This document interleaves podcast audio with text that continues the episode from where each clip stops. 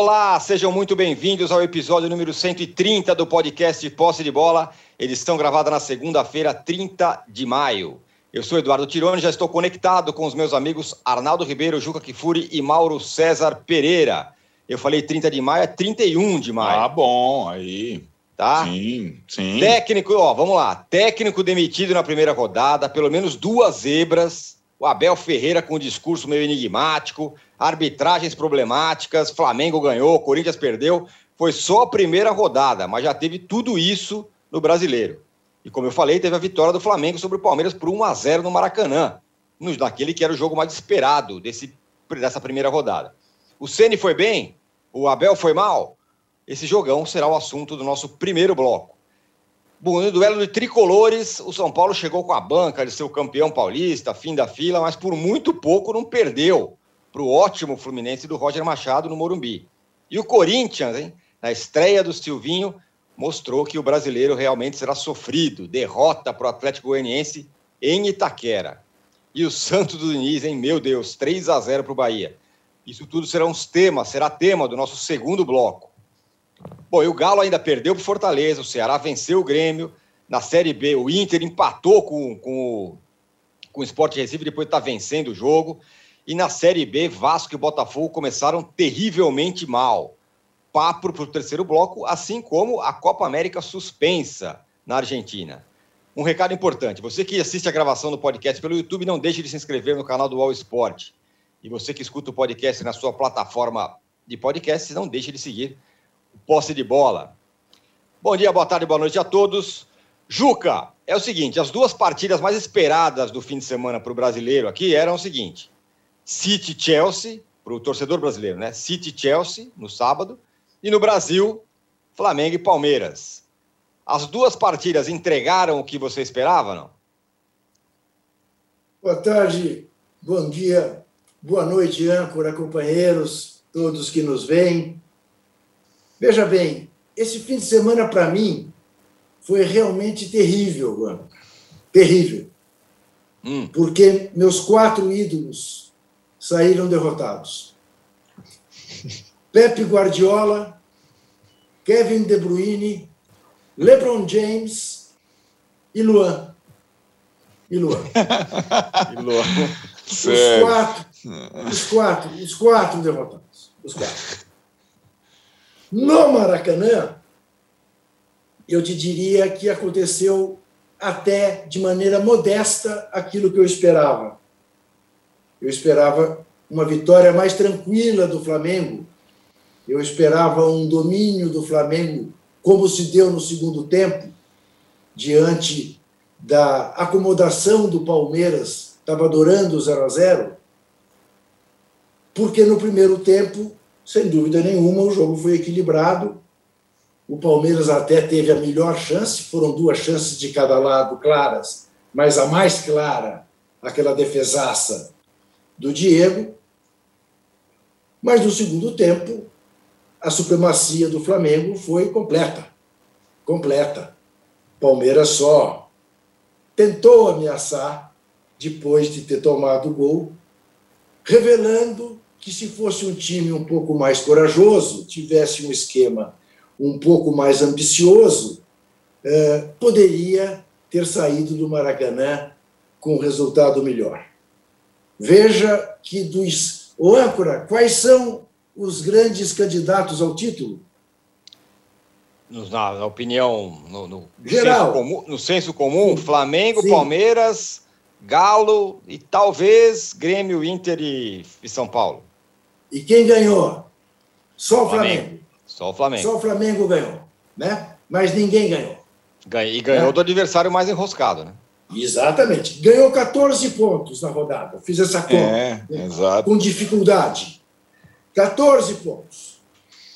Então, veja que o campeonato começou como eu imagino que vai terminar, com o Flamengo na ponta.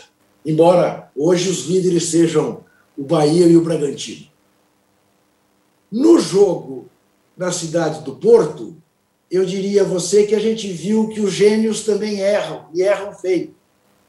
Às vezes, os gênios também têm crises de vaidade e querem ser autorais. querem assinar uma vitória de uma maneira surpreendente.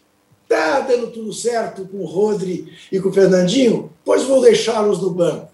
Vou surpreender o Chelsea. E foi surpreendido. Tomou 1 a 0 e depois, quando tentou corrigir, perdeu o De Bruyne, que, aliás, era um jogador comum durante todo o primeiro tempo, porque sacrificado pelo novo esquema de Pepe Guardiola, e nós vimos de novo né, o Chelsea inferior, como era o Bayern Munique, em 2012, ser campeão da Champions. Esperança para os brasileiros que estão na Libertadores, porque certamente uma eventual final no Mundial contra o Chelsea é mais é, é menos difícil do o que Juca, o brasileiro nem chegou na final na última vez, hein? É verdade, é verdade, é verdade. Nem chegou, nem na chegou final. lá. É verdade. Isso, Tem um México isso é uma coisa, Isso é uma coisa a, a, a, se registrar e lembrar sempre. E não foi a primeira vez, né, irmão? Não. Foi a primeira vez não que foi. isso aconteceu. Mas, enfim, é, eu estou sempre na expectativa de que quem vá para a Champions seja o Flamengo, mal. Então é por isso que eu estou pensando. Eu vejo um jogo Flamengo-Chelsea, um jogo sem, sem grande favoritismo.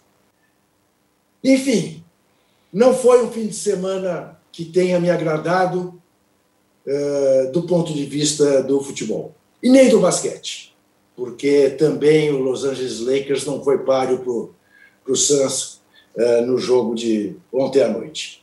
Paciência, a vida é assim.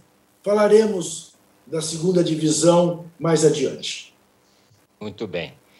O, o Arnaldo, você gostou do Flamengo do Ceni dessa vez? Ou foi o Abel que ajudou muito? Bom, é, eu gostei do Flamengo do Ceni a maior parte do tempo. É, a gente fez um bom jogo. É, vale lembrar aí que a, o calcanhar de Aquiles era a questão defensiva. O Flamengo não tomou gols do Vélez e do Palmeiras, que são bons times, né? Nas duas últimas partidas. Ah, fez só um gol, o gol do Pedro. É verdade, mas apresentou para mim mais equilíbrio, é, mais vontade de vencer, é, mais repertório. É, e acho que tem até o detalhe da questão do, da chuva e do gramado, que eu acho muito interessante é, que quando começa a chover, o Rogério Ceni tem, tem gente que foge da chuva, né? E quando começa a chover, o Rogério Ceni enfim coloca aquele abrigo do Flamengo mais usual e acho que agradece aos céus, porque aí o gramado irregular ele se tornou ao menos mais rápido e permitia que o Flamengo trocasse seus passes. Vocês percebem como o Gerson e o Everton Ribeiro crescem de produção quando o gramado permite troca de passes mais rápido, né? E aí o Flamengo conseguiu, sobretudo no segundo tempo, se impor com o time quase inteiro, o Gabigol quase inteiro, porque o, talvez o melhor jogador não, eh, não tenha participado, o Gabigol, mas o time quase inteiro titular do Flamengo, sem as trocas, foi enquanto o Palmeiras trocava, o, Palme o Flamengo foi se impondo, se impondo até conseguir o gol. Numa jogada, aliás, que eu estava revendo pela manhã eu não canso de rever o gol do Flamengo. É um gol, é um gol de manual de como como se atacar, como atrair o adversário e é um manual de, do Palmeiras de como não se defender, um time que se defende tanto, o Palmeiras, né? E, e, de não eventualmente parar a jogada num jogo em que só tinha jogada parada. O árbitro Daronco parava a jogada a cada minuto. O Palmeiras teve três chances de parar a jogada no contra-ataque do Flamengo, na puxada do Bruno Henrique, não parou, e a bola parou no gol do Everton, na conclusão do Pedro, cirúrgica, depois de uma arrancada belíssima do Bruno Henrique. É, é assim, o, o Flamengo, é, ele vai continuar, até porque não existe essa é, sintonia completa entre treinador e torcida, o, o, e até imprensa, o Mauro chama de Flamimimi, vai ter que sempre nessa toada ganhar jogando bem. E eu acho que ganhou jogando bem. Não foi espetacular, mas ganhou jogando bem. O Juca já, já disse da rodada favorável. Eu não acho que do outro lado o Tironi o Abel tenha ajudado. Eu acho que o Palmeiras tem uma questão de falta de repertório. e, e da, da, de saber jogar de uma forma única e de quando toma um gol, é muito difícil, repare, quando o Palmeiras toma um gol, reverter a situação. Né? Quando o Palmeiras tem a vantagem e consegue jogar no contra-ataque, ele às vezes até goleia os seus adversários, consegue, mas quando o Palmeiras está em desvantagem é muito difícil. O Palmeiras não propõe o jogo, não tem, não tem essa ideia nesse, nesse DNA de time, embora tenha jogadores para tal. Eu acho que o Palmeiras. É... E depois acho que a gente vai discutir, porque o futebol tem é, disso muito, sobretudo nos dias de hoje. É, o Rogério e o Abel no discurso. Né? O Abel, dois discursos: o discurso pré-jogo e o discurso pós-jogo. Porque agora tem entrevista antes do jogo.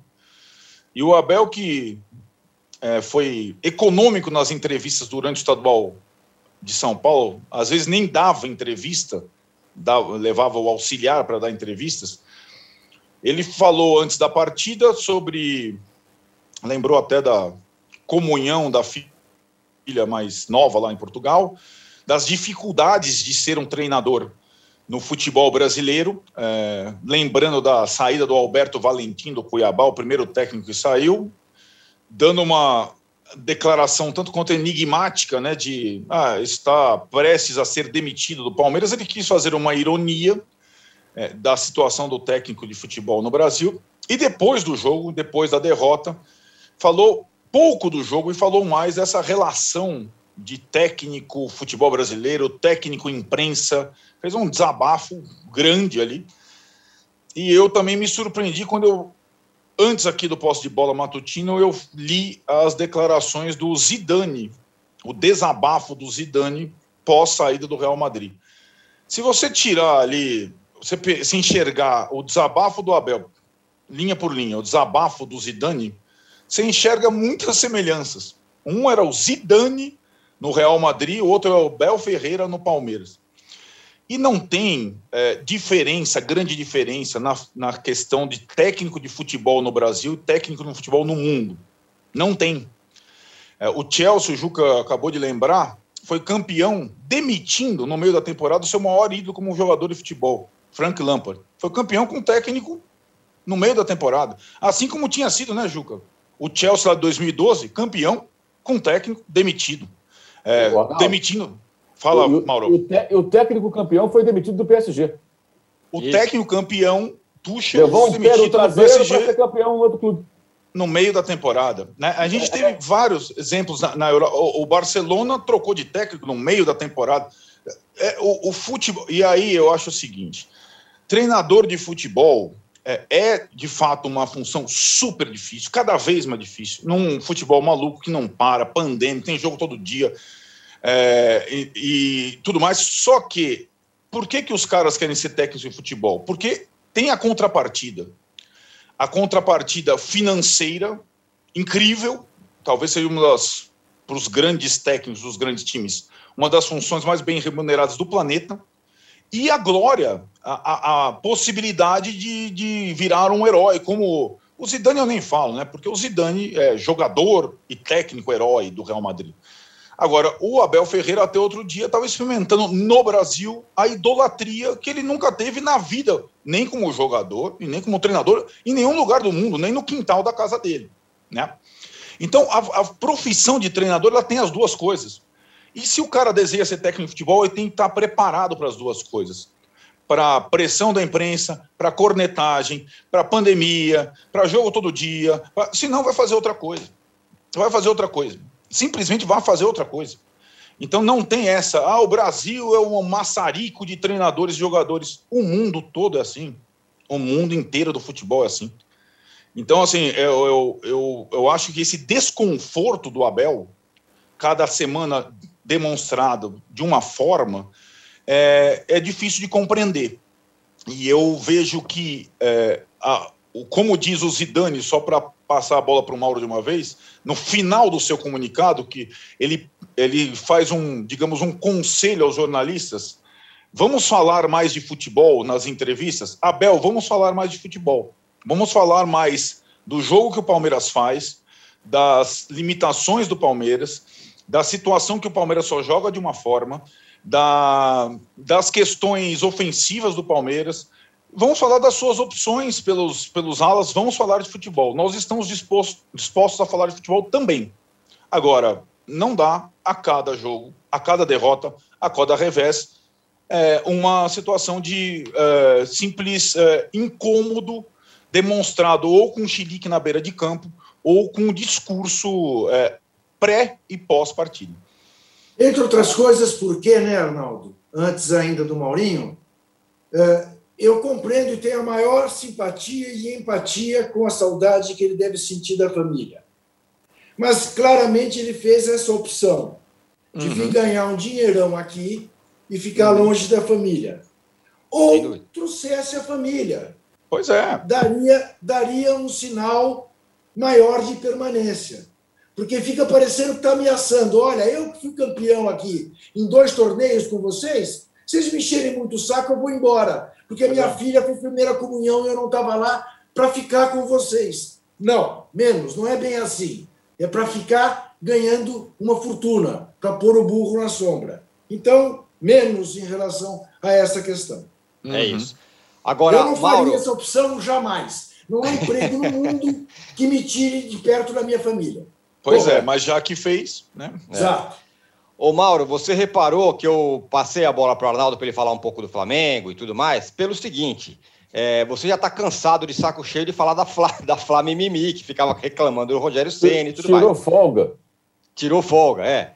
Aí é o seguinte, Mauro. A minha Reclam, tá reclamando é... das convocações agora, porque aí é uma coisa para reclamar, né, Mauro? Tá certo. Agora, agora do futebol do time, do futebol do time dessa vez, acho que não dá para reclamar. Agora, porque, agora não dá, porque agora não dá para reclamar, né, Mauro? E aí quando você vê o jogo, você olha o jogo, você vê uma diferença muito grande de um time e outro, não do ponto de vista de, de jogadores, mas do ponto de vista de, de, de, estratégia, de como encarou o jogo, de como, de como se comportou em campo, né? De como os times são treinados e daquilo que os técnicos tentam fazer com as suas equipes. O que o Ceni tenta fazer com o Flamengo é completamente diferente do que o Abel tenta fazer com o Palmeiras. O Ceni pode até não conseguir fazer, mas o time dele se propõe a jogar futebol, se propõe a ter a bola e a explorar a qualidade individual dos atletas. Isso é muito claro. Pode não funcionar, pode obedecer críticas, pode tudo. Não reconhece os erros dele, como a Flamengo Mimimi não reconhece também os seus erros. Aliás, se parece com o Rogério Senna nisso, a Flamengo Mimimi, né? porque não admite que está errada. É o espelho, né? É, um grande defeito do Rogério é esse, todo mundo sabe. Desde os tempos do jogador. Ele realmente ele não. Quando erra, ele, ele não fala, errei e tal. Isso não acontece. É, acho até que no dia que ele fizer isso, vai dar um grande passo no sentido de um amadurecimento, evolução, que vai fazer bem a ele. Porque vai diminuir, inclusive, as pancadas vão diminuir. No momento que o cara fala, fiz uma cagada aqui, errei, errei, eu errei, escalei mal, troquei mal, minha estratégia foi ruim, perdi. É, é, ok, o cara está admitindo, já melhora, já dá uma atenuada. E faz bem também, né? Claro, a gente reconhecer quando a gente erra. É, mas, assim, isso é muito claro o que a gente viu, viu no jogo. Primeiro tempo, até eu acho que tem uma palavra que está sendo mal utilizada, que é domínio. O Palmeiras nunca dominou o jogo. Porque o Palmeiras não se propõe a dominar jogos.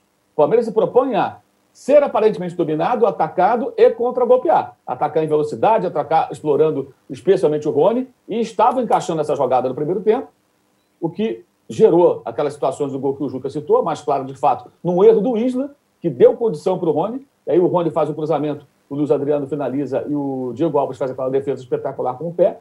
Né? O Flamengo também teve sua chance lá com o Pedro, né? uma que o Everton travou, a outra no final que ele chutou já meio desequilibrado para fora, demorou um pouco, me pareceu, até arrematar o Pedro. E o jogo foi um jogo com o Palmeiras finalizando mais e tendo chance mais clara, mas com chance para os dois lados. Isso não é domínio. O Palmeiras foi mais objetivo e perigoso. Então, o primeiro tempo foi legal o Palmeiras, dentro da proposta dele, ele fez aquilo que se esperava. Poderia estar ganhando o jogo de 1 a 0 pelo menos. No segundo tempo, mudou completamente. Aí o Flamengo. Aí isso, isso é domínio, é imposição. Eu vou jogar, você não vai jogar. O Palmeiras não contra-golpeou mais, não finalizou. Quando o Pedro fez 1 a 0 já na parte final do jogo, o Palmeiras nem tinha chutado no gol do Flamengo. Não tinha nem ameaçado, não tinha nem finalizado, nem para fora. Não tinha chutado. O Flamengo conseguiu neutralizar qualquer ação de contragolpe do Palmeiras. Eu contei pelo menos 15 chutões do goleiro Everton, alguns são tentativas de passe. A maioria deles eram bola se livrando, porque quando era pressionado, o time não é treinado para sair jogando, gente. Por exemplo, Gustavo Gomes, excepcional rebatedor e, e, e, e no jogo aéreo. Excelente. Melhor do Brasil. Mas é um zagueiro de poucos recursos com a bola no pé. Ele não sabe sair jogando. E o time não é treinado para isso. Então, o goleiro, que é ótimo, né, que é um excelente goleiro, ele várias vezes se vê com a bola nos pés e ele não tem muita opção. Então, ele manda para Duas vezes ontem ele mandou para lateral. Chutou pra, uma para a esquerda, uma para a direita. Por quê? Porque não tinha o que fazer. O Palmeiras não é treinado para sair jogando. E tem qualidade, hein? Tem qualidade. Alguém duvida da qualidade do elenco? O elenco é bom. O elenco é bom. E aí teve uma coisa muito curiosa no jogo de ontem, no segundo tempo, na transmissão da TV Globo, foi o Roger Flores, é, se não falha a memória, falando sobre as substituições. Ah, o Abel está se mexendo, está corrigindo o time.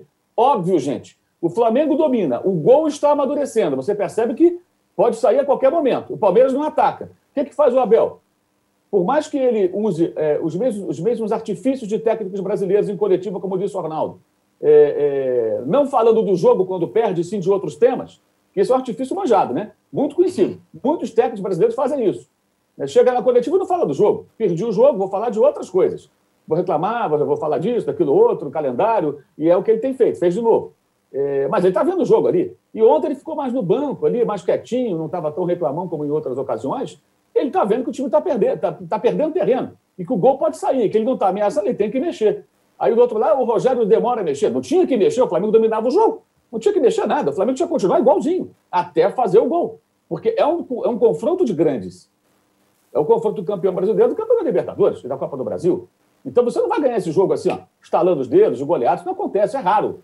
É natural que o jogo seja brigado e duelado. E o Flamengo dominava o jogo. Aí o Abel começa a mexer. Ah, o banco do Palmeiras é melhor. Não, não, é, não se trata nem disso. Pode até ser melhor. Trata-se nessa situação de um cenário muito claro. Um time está jogando bem, um time está jogando mal. O time que joga mal, o técnico mexe. Mas de todos os jogadores, os cinco que entraram do banco do Palmeiras, nenhum entraria no time do Flamengo naquele momento. Nem o Scarpa, nem o Wesley, muito menos o Vitor Luiz, e nem o Danilo, que é ótimo, nenhum deles entraria. Porque o Flamengo não precisava daqueles jogadores. Se eles fossem de vermelho e preto naquele momento do outro banco, eles não entrariam.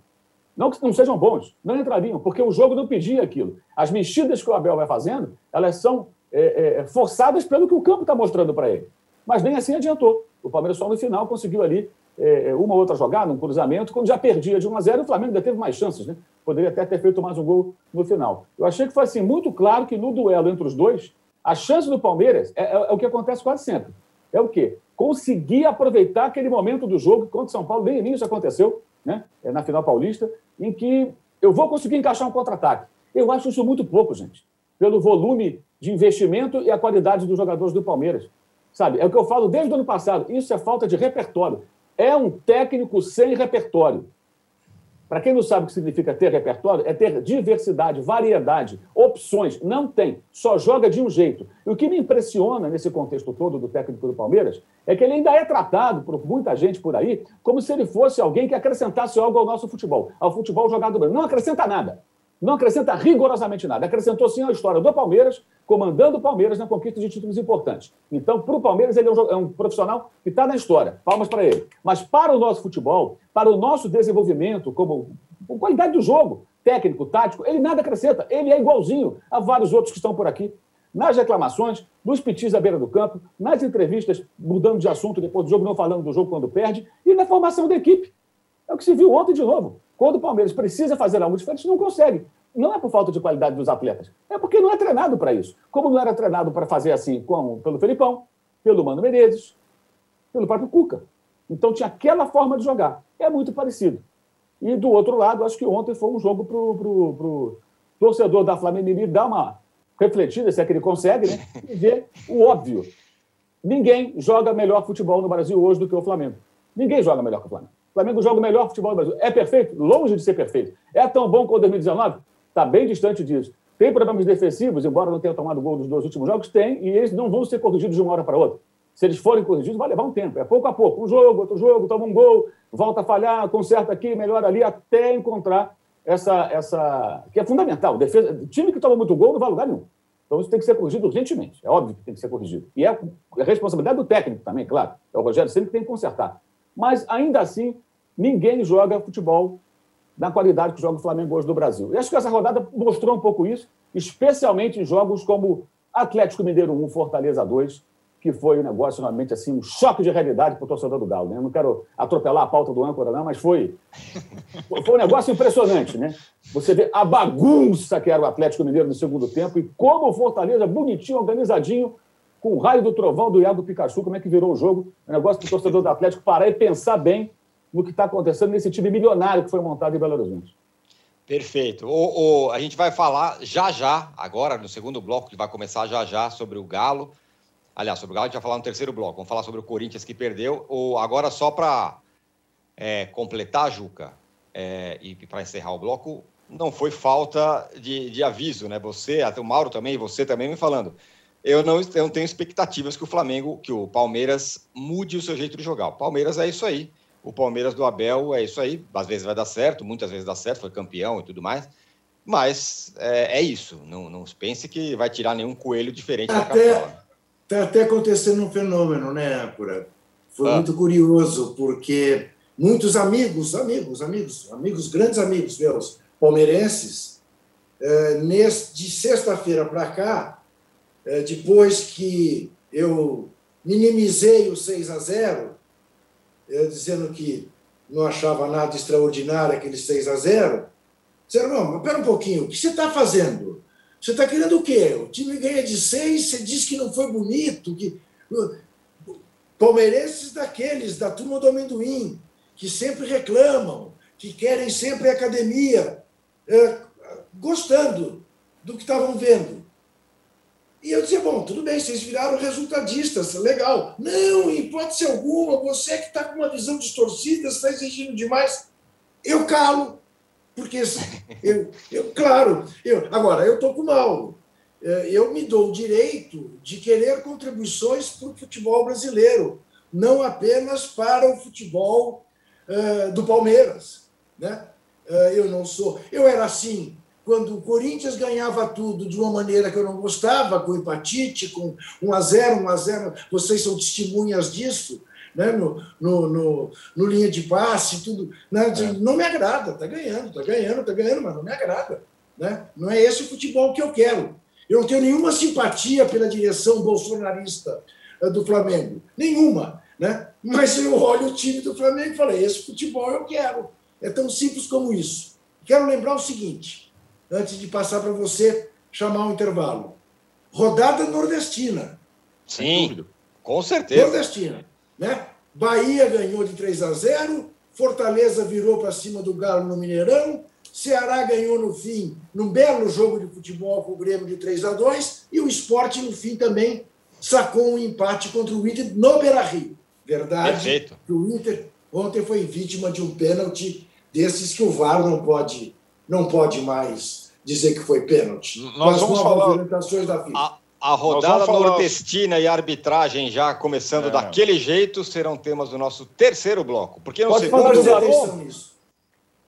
Pode falar do, da, do Pode Daron. falar dos comentaristas de arbitragem, âncora? Pode falar. Terceiro bloco, terceiro bloco, o campeonato da então, tá penalidade tá mínima. Penalidade mínima. Penalidade mínima. Fala, Aliás, falaremos sobre, então. Perfeito. Tem a entrevista do Gaciba aí e o Mauro vai falar mais sobre isso. É, bom, fechamos aqui o primeiro bloco e falando em situações difíceis, vamos falar do Corinthians no segundo bloco que perdeu do Atlético Goianiense na estreia do Silvinho.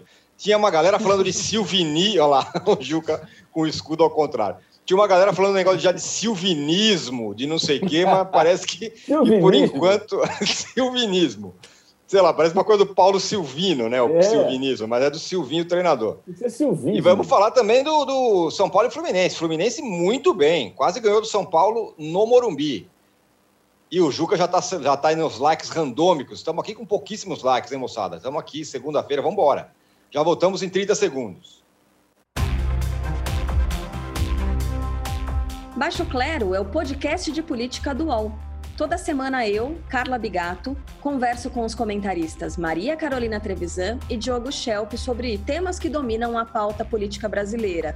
Você pode ouvir o Baixo Clero e outros programas do UOL em uol.com.br podcasts, no YouTube e também nas principais plataformas de distribuição de podcasts.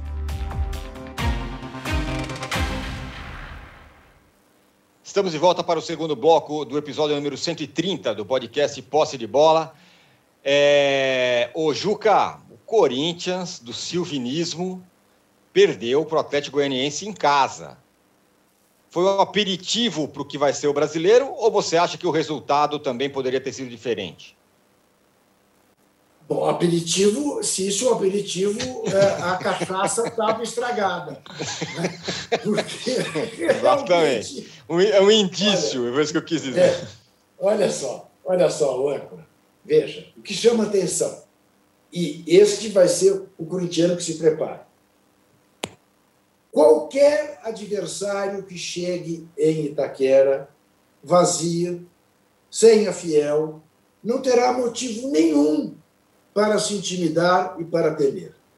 O Atlético Goianiense entrou em campo ontem e, durante 25 minutos iniciais, mandou no jogo. Mandou no jogo. Não estava nem aí se ele estava em Itaquera, no campo do Corinthians ou não, porque sabe da fragilidade do Corinthians. Sabe que um time bem organizado, mesmo que não tenha os nomes que o Corinthians ainda tem, podem jogar de igual para igual ou melhor do que o Corinthians. A maior parte dos times deste Brasileirão, a maior parte é melhor do que o time do Corinthians.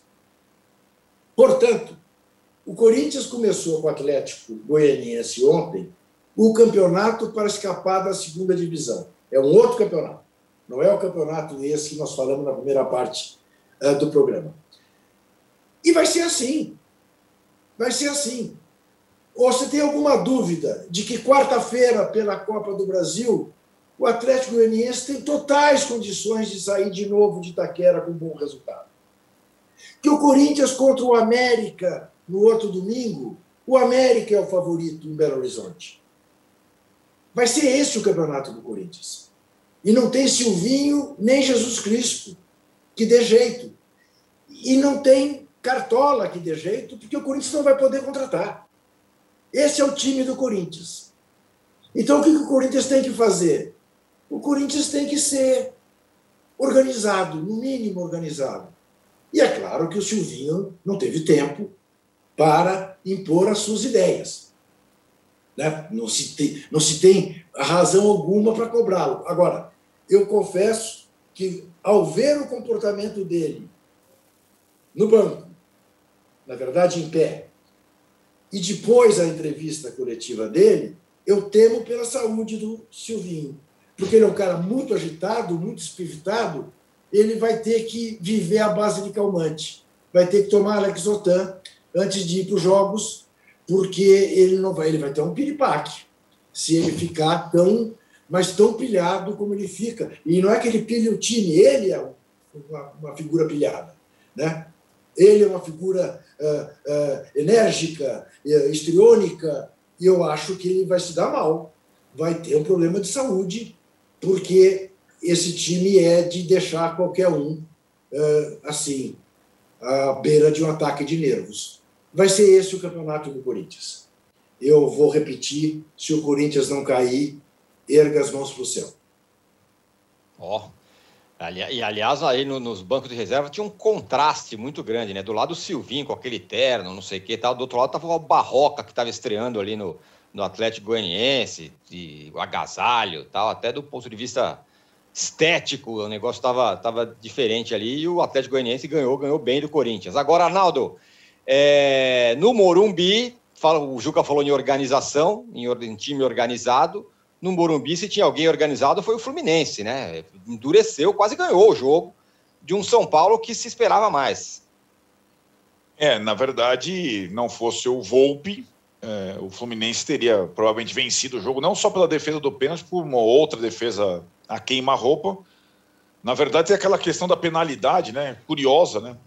Dos últimos sete pênaltis contra o São Paulo, cinco no Morumbi, a bola não entrou. Ou o Volpe pegou, ou foi na trave, ou foi fora. É muito rara essa estatística. Sete pênaltis contra, nenhum entrou. No primeiro tempo, o Fluminense deu um banho, banho tático, de compreensão. Foi o pior primeiro tempo do São Paulo sob o comando do Crespo. O time não conseguiu entender o Fluminense. E quem armou o Fluminense não foi o Nenê, não foram os volantes, foi o Egídio, lateral esquerdo, cara. Ele, ele armou o, o, o super irregular Egídio, armou o Fluminense. E aí, acho que no segundo tempo mudou um pouco de figura. Tino. As alterações foram é, bem feitas. o Mauro falou daquela questão do repertório em relação a Flamengo e Palmeiras. Eu acho que o Crespo, em pouco tempo, diferentemente do Abel, tem mostrado mais repertório e, e de mudanças que mudam o jeito do time jogar mesmo. E aí o São Paulo foi melhor que o Fluminense no segundo tempo e, e, o Fluminense, fora a primeira estocada, não ameaçou mais. Né? E o São Paulo melhorou um pouco.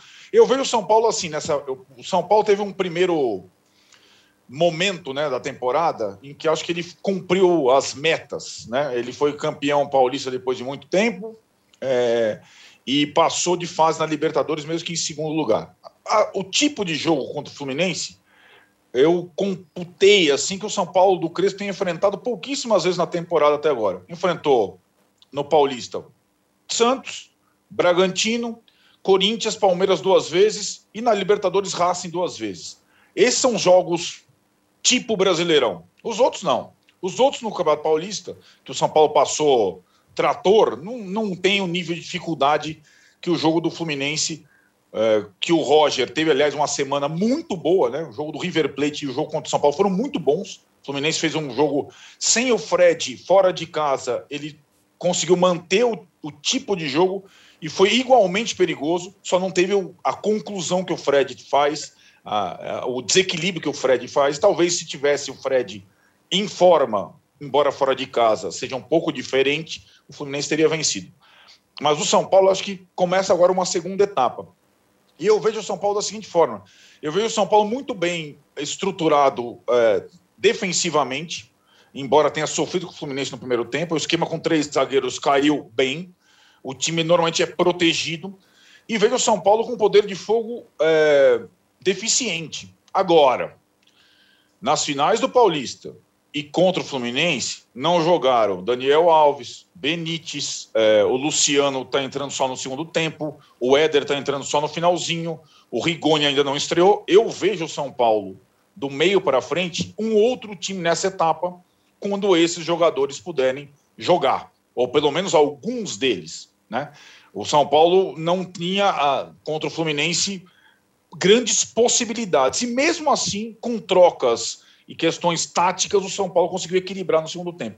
Então eu vejo assim, o São Paulo é, precisando de é, incremento ofensivo, e acho que o São Paulo contratou jogadores para tal, mas ainda falta um tal definidor, né? Que o futebol brasileiro tem tão poucos, né? O Fluminense tem, o Flamengo tem, o Grêmio tem, mas não tem o Atlético nem tanto, né? A gente vai falar do Atlético depois.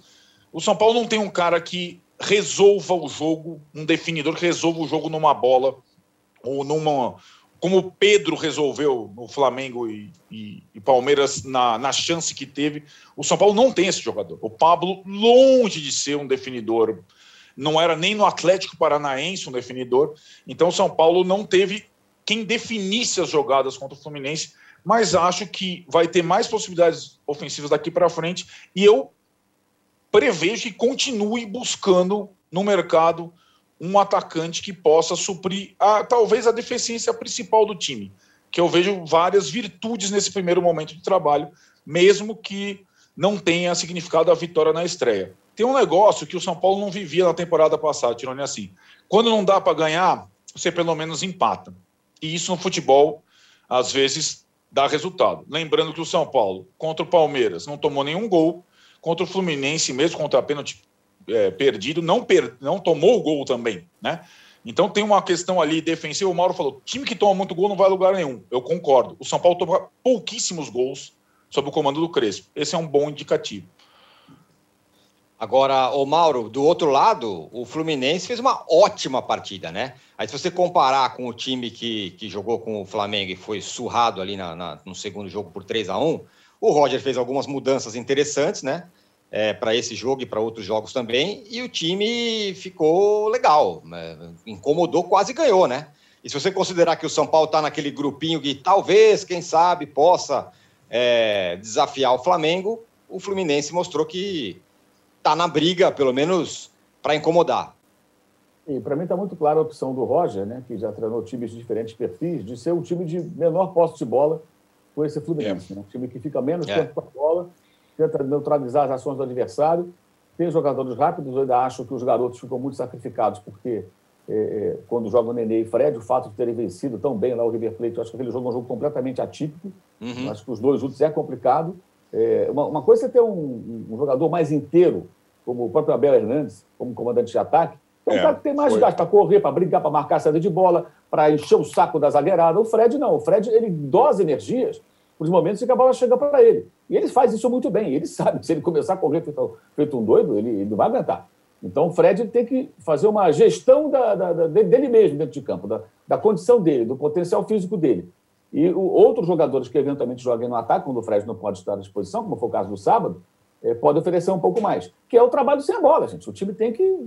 Não dá para jogar com dois caras parados. Né? É, achei também que não, não houve nenhum pênalti dos pênaltis do marcado do que foi pedido do São Paulo lá no final, lá, que o, que o Paulo César Oliveira, na transmissão, o ex-árbitro, agora comentarista de arbitragem, é, reivindicou. Penalidade mínima, Mauro. Penalidade Exato, mínima. Para mim não houve nada. O pênalti também que foi dado para mim, o pênalti foi dado para o Fluminense, também não houve.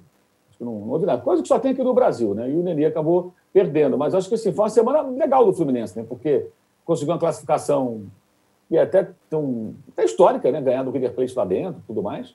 E começou bem o campeonato com esse jogo contra o São Paulo. Foi um bom jogo do Fluminense, mandou bola na trave. É, teve até mais perto de ganhar o jogo do que o São Paulo. Né? Então acho que foi um jogo para dar uma, uma certa segurança e dar um pouco também de paz ao próprio Roger, que numa escala menor também é vítima da Flu Mimimi, que não é tão atuante como a Flamengo Mimimi, mas tem uns caras que enchem saco impressionante. Tudo que o cara faz, eles reclamam na rede social. Tudo, tudo. Escalou, tá uma merda. Trocou, tá ruim. Tirou o jogador. Tá, tudo tá ruim. Não é possível. Aliás, esse rapaz já ganhou do Boca na, na Bomboneira com o Palmeiras e ganhou do River agora com o Fluminense no Monumental de É verdade, é verdade. Não deve ser um técnico tão ruim. Claro que ele comete seus erros e tudo, não é? É um técnico jovem, mas assim, é uma coisa insana, sabe? Insana, impressionante. Tem uma ala da torcida do Fluminense que reclama todo o tempo. Eu acho que o Roger vai neutralizando isso. O Fluminense investiu bem até para a sua possibilidade econômica atual. E acho que sábado deu uma, um bom alento. E para o São Paulo, acho que foi um jogo para fazer muitas reflexões sobre isso, né? que é essa transição do paulista para o brasileiro, e você começa a bater de frente com alguns adversários é. que são mais chatos. De outro, diferentes. É, outro nível. E aí você começa a perceber algumas deficiências. O São Paulo teve muita dificuldade para criar, né? Muita dificuldade para criar. Sem dúvida. Ô, Juca, e a Santos Mimimi, hein? Tá em polvorosa? Lanterna do campeonato, né? O único time que tomou mais de um gol de diferença no, na primeira Não, rodada. A Chapecoense também. Ah, Chapecoense, mas o, o, Bragantino e Bragantino e Bahia lideram porque conseguiram vitórias elásticas. 3 a 0. Sete minutos. Foram é. sete minutos. Quem viu o primeiro tempo de Bahia e Santos jamais imaginaria que aos sete minutos do segundo estaria 3 a 0 para o Bahia. Aquelas coisas é, do time que sofre um gol e apaga. E aí toma dois, três. É a tal história. O Santos também é um time e é uma torcida é, que terão de conviver com a pior perspectiva, porque o Santos se desmontou, tem um treinador que não abdica de um jeito de jogar, independentemente de ter ou não jogadores para jogar daquele jeito. Se é que existem jogadores para jogar daquele jeito, porque eu cada vez tenho é. mais dúvidas. No pla... Não relação... só no Santos, né? no planeta. No planeta. Isto, é. isto, isto, isto. Então, eu não prevejo um campeonato para o Santos é, melhor do que o campeonato que eu prevejo para o Corinthians. Embora tenhamos de admitir que o Santos tem uma capacidade de surpreender, de repente lança dois moleques que mudam o panorama. Né? É, Resta saber se existem esses dois moleques e que, se existirem, o Diniz vai deixá-los jogar o jogo deles e não o jogo dele. Né? É ruim a perspectiva santista, sem dúvida alguma. É, realmente, aí eu, como já muita gente já vem falando, o Diniz ele precisa calibrar o seu, os seus conceitos aí em, algum, em alguma coisa. Não é possível que sempre o Diniz está certo e o universo esteja errado, os resultados estejam errados, porque, é, enfim, é só o começo do trabalho ainda, também tem que ter um pouco de calma, mas é o que está acontecendo. Mais posse de bola, mais finalizações, três chutes no gol do Bahia, 3 a 0 Bahia. Então, mas, mas isso, mas, mas, mas isso é o símbolo do, do, É, é isso. Há anos. É, é isso. isso. Ele tem que arrumar isso, não é possível. Não pode ser isso. coincidência, né? Atlético Paranaense era assim, Fluminense era assim, em São Paulo aconteceu isso também, embora depois o time tenha mudado e competido mais. Sábado foi isso. O Bahia foi cirúrgico, três finalizações no alvo, 3 a 0 O Santos é teve mais posse de bola, o Santos finalizou mais e perdeu 3 a 0 uhum. É, mas, mas, é aquela história, né? mas isso também, na hora que for na coletiva, fala, não, nós chutamos mais no gol. Tudo bem, só que foi 3 a 0 para os uhum. outros, para o adversário. Não, é, é aquela é, coisa. É aquela coisa. Não, no primeiro tempo nós empatamos 0 a 0 e nos últimos 38 minutos também. É isso. É, então. É, aí fica difícil. Tirante aqueles sete minutos, nós fomos bem. É, vencemos o primeiro tempo. Bom, fechamos aqui o segundo bloco do episódio 130 do podcast Posse de Bola. Terceiro bloco, muita coisa. A rodada nordestina, como disse o Juca, que já está aqui pedindo seus likes, é, tanto randômico quanto digital, agora só o digital. E você vamos, faça vamos... justiça que aumentou barbaramente aumentou bem. o número de Aumentou barbaramente, mas dá para chegar em 5 mil ainda. E vamos Sim. falar também da arbitragem. O Mauro está com o Daronco aí, é, com, as, com, os comentários sobre o Daronco no, na manga. E vamos falar de todo mundo. E vamos falar da, da, da suspensão da Copa América. Eu, se fosse o Mauro, não me metia a besta com o Daronco. Daronco, é. Nós voltamos em 30 segundos. Sabia que não importa qual o seu negócio, você pode anunciar no UOL? O Cláudio, por exemplo, conquistou clientes em sua barbearia anunciando para 134 milhões de pessoas. E depois de anunciar nos principais sites do Brasil, os cursos da Sofia ganharam novos alunos. Já a Ana investiu a partir de 10 reais e a sua loja online passou a vender muito mais. Quer divulgar o seu negócio de um jeito fácil? Então já sabe, faça como eles. Anuncie no All Ads. Sua marca no All. Estamos de volta para o terceiro bloco do episódio 130 do podcast Posse de Bola. Arnaldo, ó, o cardápio que eu vou te dar. Primeiro, a rodada nordestina. Fortaleza do Vojvoda amassando o Galo. Ceará do, do Guto Ferreira ganhando do, do, do Grêmio. O Inter deixando a vitória escapar no final. E mais essa arbitragem esquisita, como sempre, no Campeonato Brasileiro. Diga lá. Bom, vamos lá, rápido. Aqui, dos nordestinos, que rodada maravilhosa. É, o único resultado que, para mim, era previsível era a vitória do Bahia sobre o Santos. Não com esse requinte de três gols e tudo mais, mas as vitórias de Ceará e Fortaleza e o empate do esporte, depois de estar tá perdendo por 2 a 0 em Porto Alegre, foram. É, foram de fato resultados muito importantes num campeonato em que a gente já dá para prever pela primeira rodada, quando todo mundo estava, entre aspas, completo completo, fora lesão, fora Covid, fora não sei o que lá. É, a gente já dá é, para perceber quão difícil vai ser a briga lá embaixo contra o rebaixamento. Quem somar ponto agora na largada vai dar uma respirada. Tipo o Atlético Goianiense fez agora, tipo o Atlético Goianiense fez no outro campeonato, né? O Atlético Goianiense fez, ficou estável, não correu risco nenhum tempo. E acho que Ceará e Fortaleza já não são surpresas. Eles já vêm sólidos há algum tempo, com investimento e tudo mais. O Ceará com o trabalho contínuo aí do Guto Ferreira. E muita gente, começando por Ceará e Grêmio, é, considerou o resultado é, o fato de o Grêmio ter jogado mutilado por surto de Covid sem seus principais jogadores, sem seu treinador. Vale salientar o seguinte: o Ceará jogou com o time reserva. O Ceará, que vinha numa toada é, fortíssima com a Sul-Americana, eliminado no meio de semana pelo Wilstermann, optou pelo desgaste dos jogadores por um time reserva recheado de garotos. E os garotos foram lá e ganharam do Grêmio na última bola. Né? É, fizeram 2 a 0 tomaram 2 a 2 e foram buscar uma vitória importantíssima com o time suplente. No Mineirão, o Mauro já falou um pouquinho, o Fortaleza, do Vovodsta, é, ele, para mim, foi vítima no primeiro tempo. Jogo de manhã, 11 horas da manhã, de um pênalti. É, eu vou chegar rapidinho também na questão dos pênaltis. Num pênalti, para mim, forçado em cima do Hulk. O Galo abriu o marcador. E aí, quando você imagina que um time é, recheado de bons jogadores contra um adversário é, mais frágil, com a vantagem que ele vá triturar, torcer a faca e definir. E o Fortaleza conseguiu uma virada impressionante com méritos no segundo tempo, com dois gols do Pikachu. E aí, o Mauro falou da questão da, do São Paulo está experimentando agora adversários mais fortes. Eu falava aqui na semana passada, eu não vi o Atlético do Cuca com esses é, ótimos jogadores enfrentar adversários que pudessem me garantir que o time está sólido. Nem na Libertadores, nem no Estadual não. Mineiro. Nem no Estadual Mineiro, nem na final com o América, que é um time ok, organizadinho, mas é um time ok.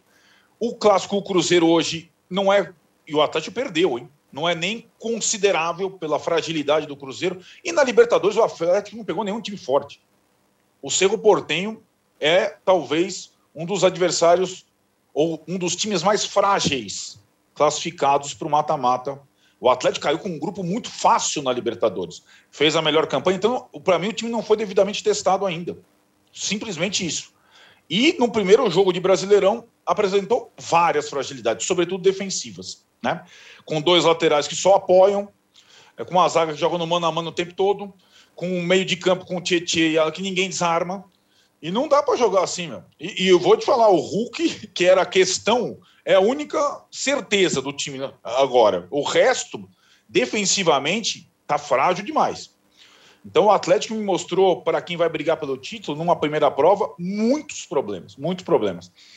Para passar a bola para vocês, arbitragem. Eu, é, a gente, nós estamos no, no posto de bola 130. Nessa temporada 2021, desde que recomeçou essa temporada, estadual, Libertadores, a gente, eu, se não me engano, a gente não falou de arbitragem praticamente nenhuma vez. É, nem na Libertadores, nem nos estaduais. Nas finais estaduais tudo mais.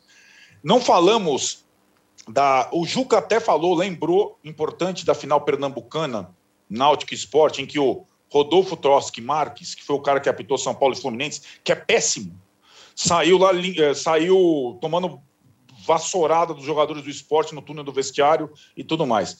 O Brasileirão começou e a gente vai discutir arbitragem. E não é porque tem a disputa tão ferrenha, porque a arbitragem Brasileirão é interventora. O comando da arbitragem, ela, ela pede para que seus apitadores sejam interventores. E aí é o que eu falo já há alguma temporada. Você começa o Brasileirão, você tem a, tra a, transformação da penalidade máxima, que a gente conheceu desde que era moleque, na penalidade mínima. Qualquer esbarrão, soprão, encostão é pênalti.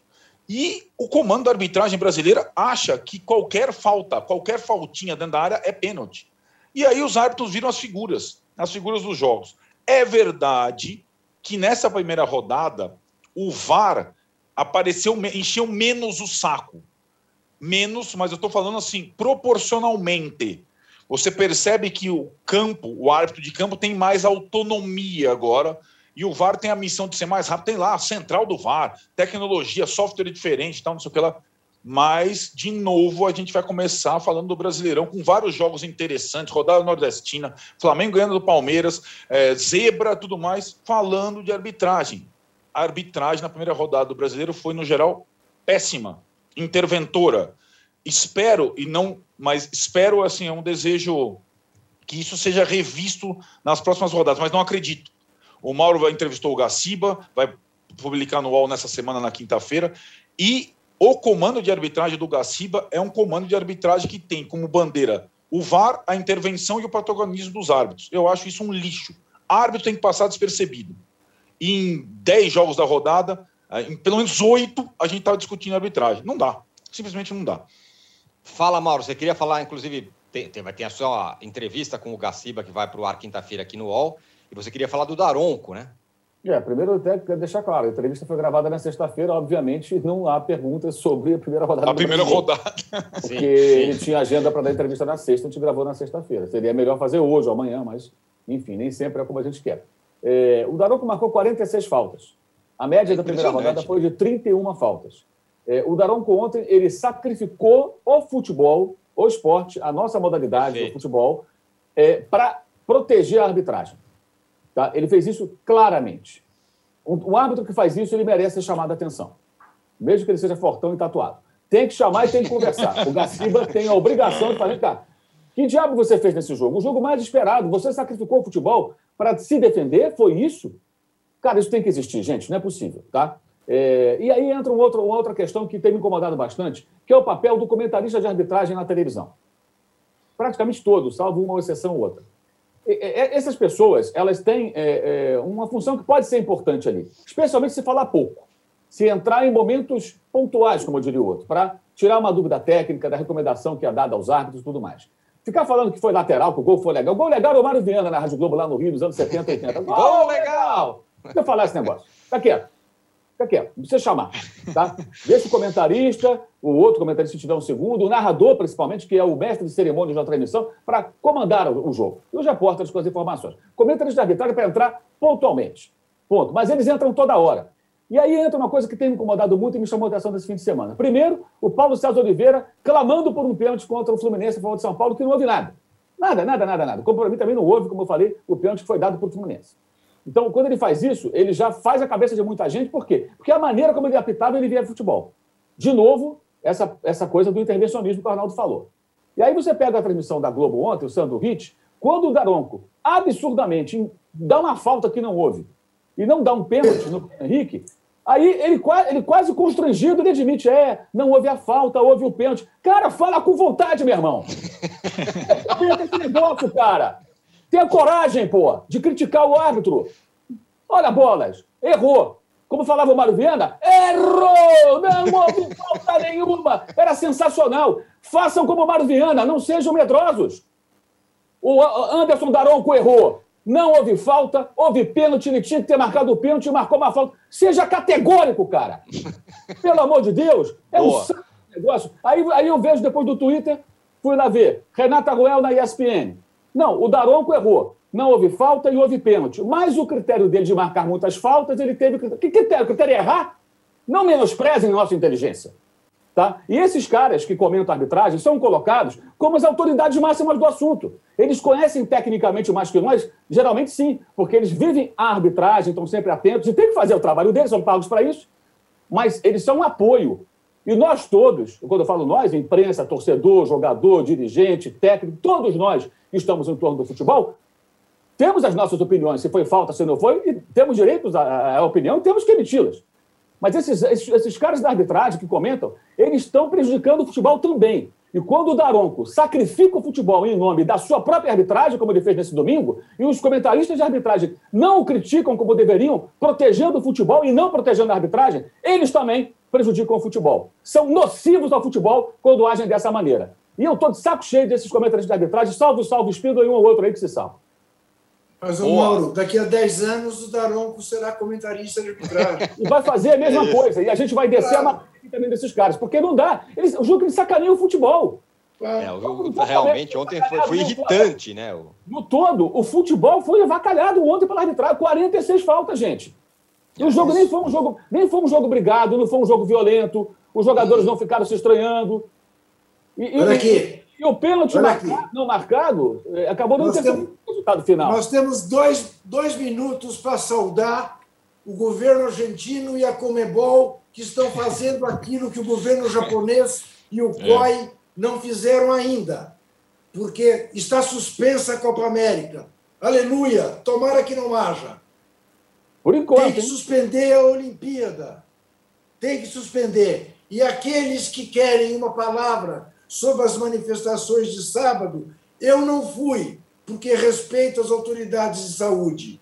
Os que foram não são genocidas. Eles não aguentam mais o genocida. Apenas isso. Muito bem. Ô, Mauro, dá tempo ainda de você dar um plá rápido sobre a Série B. Tragédia, hein? Botafogo empata, Vasco perde, Cruzeiro perde. Que horror. É, o Vasco foi uma coisa pavorosa, né? Foi dominado e derrotado. O Cruzeiro tem ali a coisa das duas expulsões no final do primeiro tempo. Perdeu dois jogadores em dois minutos. Isso mudou a pauta do jogo. Eu acho que o Cruzeiro até tem aí uma. Pô, o jogo foi atípico. E o Botafogo, né? O Botafogo tinha um homem a mais dentro do primeiro tempo, tomou um a 0 gol do Bruno, Bruno Formiga, né? Bruno Formiga, não, Bruno Formiga é o comentarista. É Felipe Formiga, não me lembro o nome do rapaz. O Formiga. Formiga fez um gol no Botafogo. E aí o Botafogo empata ali a duras penas, né? O time do Botafogo é muito fraco. Eu, eu acho que o Vasco tem mais jogadores, talvez possa construir alguma coisa ali. O elenco do Botafogo é muito fraco e eu acho que dos três é o mais preocupante. E o Coritiba aproveitou que pegou o Havaí pensando em Copa do Brasil também, meteu 2 a 0 que é um, mais um dos campeões brasileiros na Série B, assim como o Guarani. Muito bem. É, fechamos então o episódio número 130 do, do podcast Posse de Bola. Você que acompanha aqui a, a, gravação ao vivo do podcast, agora você fica com o UOL Entrevista. E o entrevistado de hoje é o Guilherme Boulos, que vai, vai conversar com o pessoal aí do UOL Entrevista. Obrigado, Juca. Obrigado, Mauro. Obrigado, Arnaldo. Todo mundo que esteve com a gente aqui, com o Rubens, o Paulo e todo mundo que esteve aqui no chat com a gente. A gente volta na sexta-feira. Valeu! Bom, Boulos é corintiano.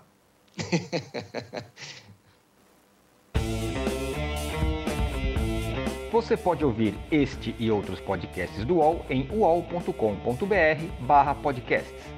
Posse de bola tem pauta e edição de Arnaldo Ribeiro e Eduardo Tironi, produção de Rubens Lisboa, edição de áudio de João Pedro Pinheiro e coordenação de Juliana Carpanês.